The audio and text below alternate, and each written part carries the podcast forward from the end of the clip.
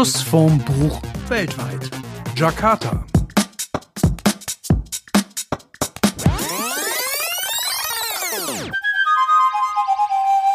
Hallo zusammen, hier sind wir wieder mit einer neuen Folge Schuss vorm Buch. Hier sind Steffi und Matt. Und heute haben wir zu Gast eine weitere Steffi, die normalerweise in Indonesien lebt. Wir kennen uns, weil wir beide aus Schramberg sind und wie wir gerade festgestellt haben, ähm, bist du, seid ihr ja direkt um die Ecke. Du bist gerade da mit deiner Tochter.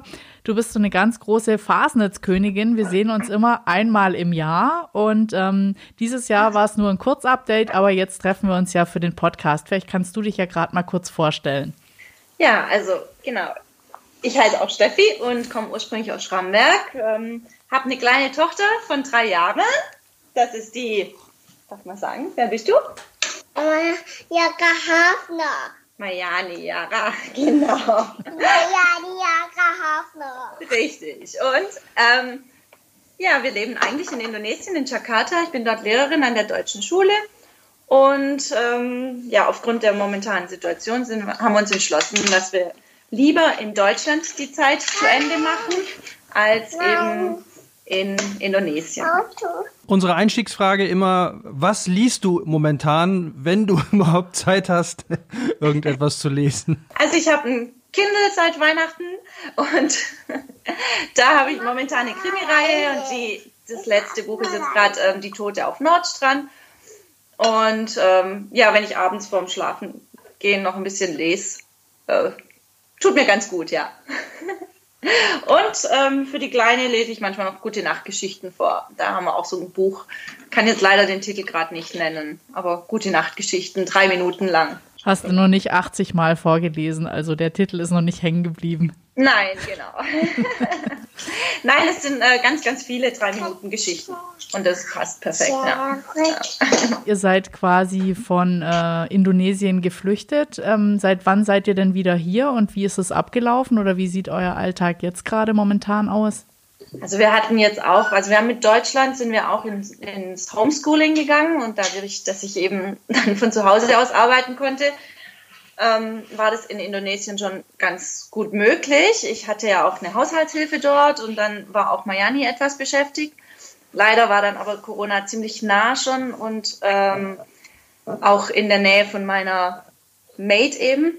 Und ähm, daraufhin habe ich gesagt, sie soll eben zu Hause bleiben und wir haben dann einfach gemerkt, oh, ein bisschen kam dann so langsam das mulmige Gefühl, wie wird das wohl in Indonesien. Ähm, ja, es gibt einfach einen großen Teil der armen Bevölkerung und ähm, man lebt doch relativ nah auch bei denen. Und wie sieht es mit Lebensmittelversorgung aus? Es ist eine Insel. Ähm, es waren alles so Gedanken, ähm, bis dann eben die ganzen Botschaftsleute ausgeflogen sind. Und dann haben wir uns auch entschieden, ähm, also zumindest die mit kleinen Kindern, dann haben wir uns entschieden, dass wir eben auch die Koffer packen. Und dann sind wir vor drei Wochen raus geflogen. Also haben jetzt die Quarantäne auch schon hinter uns, die häusliche Quarantäne, die wir uns selbst auferlegt auch haben.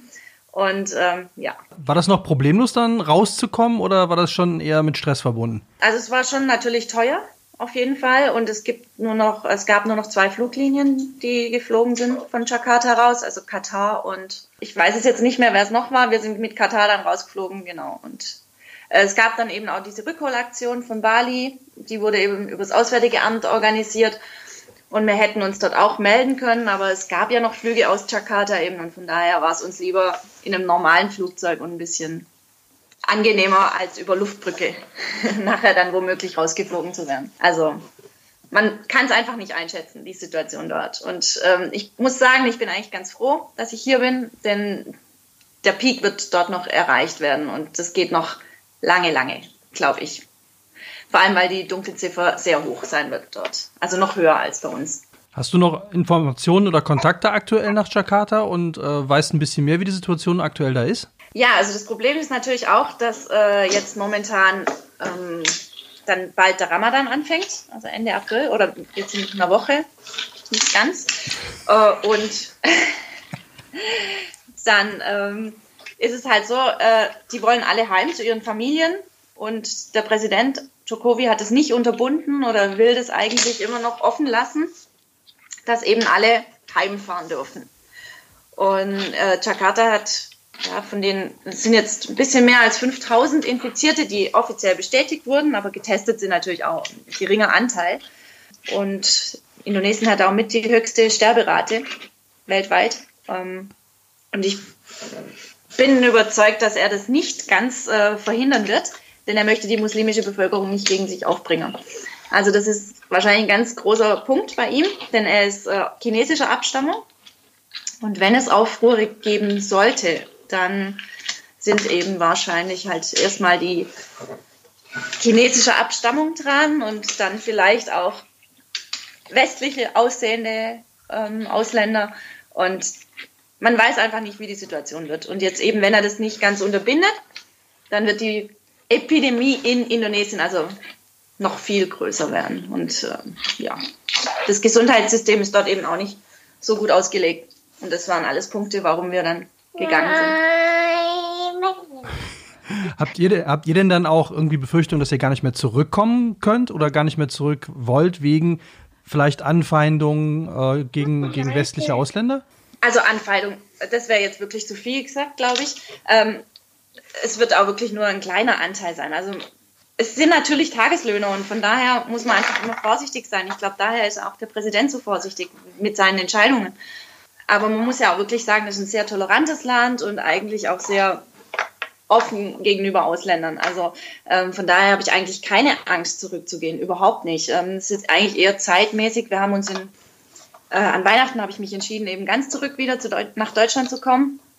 Und das war dann halt auch mit ein Grund, warum ich gesagt habe, ähm, lieber jetzt in Deutschland zu sein, um ein bisschen hier vielleicht Vorbereitungen zu treffen nebenher, äh, Wohnung schauen und so weiter. Und äh, das war halt mit ein Punkt. Aber ich hoffe natürlich, dass wir noch mal rüber können und unseren Haushalt auflösen, bevor dann das neue Schuljahr wieder losgeht. Wie lange warst du denn jetzt dort insgesamt in Indonesien? Es waren im Februar, waren es genau sieben Jahre. Und mhm. dieses Homeschooling, also ist die deutsche Schule, bei der du warst, ist die so gut digitalisiert? Hat das gut funktioniert, dass du das dann auch von zu Hause aus machen konntest? Ja, also es funktioniert wirklich ganz gut. Wir haben, äh, wir arbeiten über Teams, also Microsoft Teams, brauchen eben OneNote und ähm, da kann man richtig tolle Dokumente machen, also Videos rein, einsetzen ähm, oder Links, also verlinken, dann aber auch selber irgendwelche Texte erstellen. Also wirklich kein Problem. Arbeitsblätter hochladen, war alles wirklich kein Problem. Und zusätzlich halt diese Zoom-Konferenzen, wo man praktisch die ganze Klasse mit einladen kann. Es funktioniert wirklich gut. Und habt ihr das auch schon davor gemacht? Also sind die Kinder das gewöhnt? Oder war das jetzt total neu für alle? Ja, war total, totales Neuland. Also äh, ein paar Kollegen hatten schon mit Teams gearbeitet und ähm, natürlich kamen die neuen Medien immer mehr auf und man hat sich natürlich mehr mit beschäftigt, aber in dem Maße natürlich nicht. Und, der, und die ganzen Schüler sind quasi so Expats, also sind alles Deutsche, dass die Kinder auf die deutsche Schule gehen oder ist das ganz gemischt? Was, was war das oder welche Klasse hast du unterrichtet? Also es hat sich wahnsinnig gewandelt in den sieben Jahren, in denen ich jetzt dort bin. Ich bin ja Gymnasiallehrerin, also habe die Klassen 5 bis 12 eigentlich, habe aber gleich angefangen als Sportlehrerin hauptsächlich und hatte dann 1 bis 12 und war dann auch viel in der Grundschule aktiv. Und ähm, ja, die Schülerschaft kam früher noch vermehrt aus Deutschland oder Expats und Diplomatenkinder. Ähm, wir hatten aber immer schon einen indonesischen Zweig also einen trilingualen Zweig, die ähm, steigen mit Englisch und ähm, Indonesisch ein und lernen eben Deutsch als dritte Fremdsprache, äh, als zweite Fremdsprache dazu. Und ähm, ja, das war eigentlich damals noch ein bisschen größerer Anteil am deutschen Zweig und mit der Zeit kam es jetzt eben immer mehr, dass die, der trilinguale Zweig viel, viel größer wurde und ähm, viele Firmen eben auch nicht mehr so ansässig sind in Indonesien und dadurch ist der deutsche Teil etwas verschwunden. Also der rein deutsche Teil wirklich fast komplett. Wir haben noch viele ähm, Mixed Ehen halt, also gemischte Ehen. Wie ist denn jetzt, du hast eben erzählt, der Präsident äh, ziert sich da ein bisschen. Wie ist es so bei der Bevölkerung? Wie ernst nehmen die das, wenn es da irgendwelche Regeln schon gab, als ihr noch da wart? Die nehmen es sehr ernst. Also es gibt natürlich ähm, jetzt, wenn ich von meiner Mate eben sprechen kann, weil mit der bin ich natürlich ziemlich eng. Und ähm, die lebt auch in so einem Kampung, sagt man dazu, also so die kleinen Ortschaften, wo eben eher die ärmlichere Bevölkerung lebt. Und die haben halt auch einen Monatslohn von, ja, sagen wir mal, 200 Euro ungefähr. Und ähm, ja, da war es eigentlich schon so, dass sie wirklich sich auch an die Regeln gehalten haben und auch ähm, es ihnen wichtig war. Ich glaube, oftmals ist noch so ein bisschen der Gedanke auch da, dass so ein, die haben manchmal noch gar keine so eine Vorstellung, was ist so ein Virus.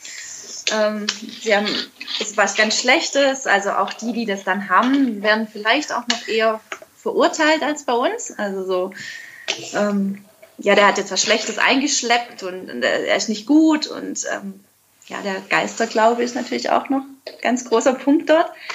Und ähm, ja, von daher ist schon, also haben sie wirklich Angst vor der ganzen Sache. Also das ganz sicher, ja.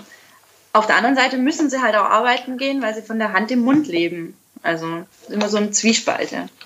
Aber sie passen wirklich auf und halten sich größtenteils also daran, aber eben jetzt die Zeit im Ramadan und dann halt nachher diese Heimfahrzeit, das wird noch ein großer Punkt sein, denke ich. Und wenn sie sich dran halten würden, nicht heimzufahren, ich glaube, dann wäre es auch möglich, dass es eben in Indonesien eingedämmt wird. Was sind denn das für Auflagen, die es dann in Indonesien gibt? Also soll man dann irgendwie eigentlich nicht weiterfahren oder darf, darf sich nur eine kleine Gruppe treffen oder muss man einen Mundschutz tragen? Also gibt es da Vorstellungen? Können die Leute das überhaupt leisten und machen oder was ist die Beschränkung?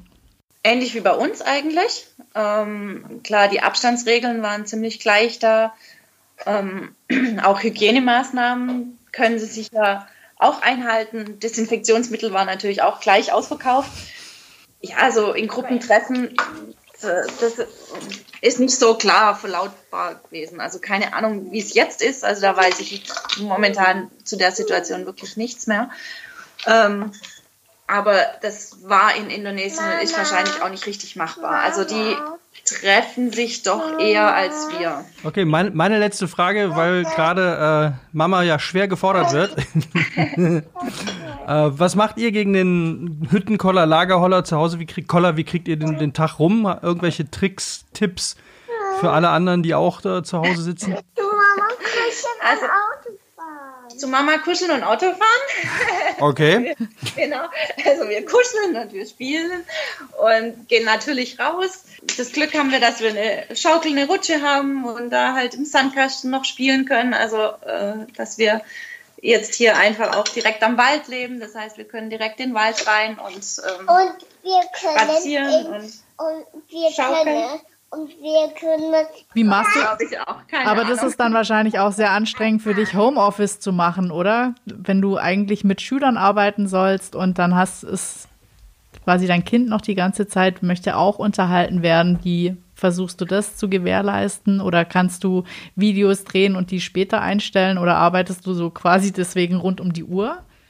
Also eigentlich ist es gerade ganz schwierig. Also jetzt momentan, toi, toi, toi, haben wir ja eine Woche Ferien oder zehn Tage waren es jetzt.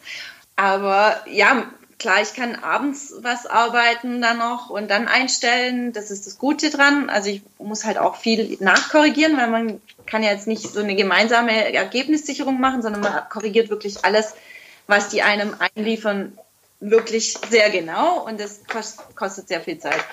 Von daher ist schon viel, viel Zeit bleibt auf der Strecke. Und es ist natürlich anstrengend, weil ich natürlich auch Sportlehrerin bin.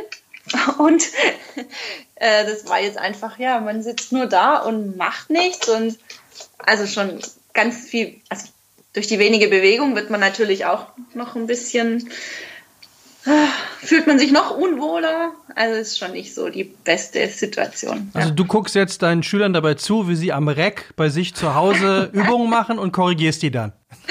Nein, leider nicht. Ich hatte jetzt einfach nur ein paar Workouts mal eingestellt.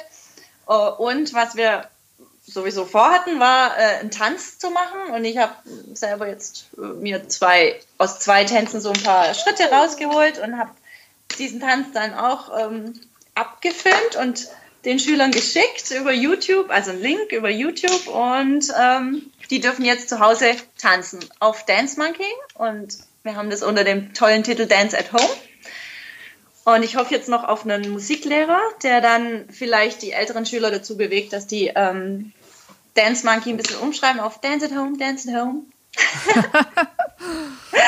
so dass wir gemeinsames Projekt dann Das haben. oh, oh, oh. Genau. Also Yeah. sie hat auch. Sie kann es schon, oder? Ja, sie musste ja auch mittanzen, natürlich. genau. Wir müssen Ja. einkaufen. Wie sagt man zum Schluss auf äh, Indonesisch auf Wiedersehen und alles Gute? Auf Wiedersehen. Sampai jumpa. Eigentlich sagt man so, Sampai jumpa lagi. Aber alles Gute. Ähm, semoga baik. Oder semoga sehat selalu.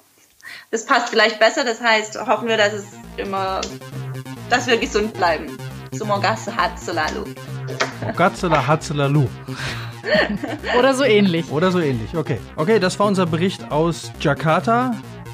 Wenn es euch gefallen hat, lasst uns einen Kommentar da, ein Like. Schreibt uns eine Mail, wenn ihr selber gerade irgendwo auf der Welt hockt und habt eine spannende Geschichte zu erzählen oder wollt einfach mal erzählen, wie es euch da geht, was gerade los ist. Meldet euch bei uns. Wir freuen uns über alle, die beim nächsten Mal wieder dabei sind und sagen Vielen Dank fürs Zuhören und bis zum nächsten Mal. Tschüss. Tschüss.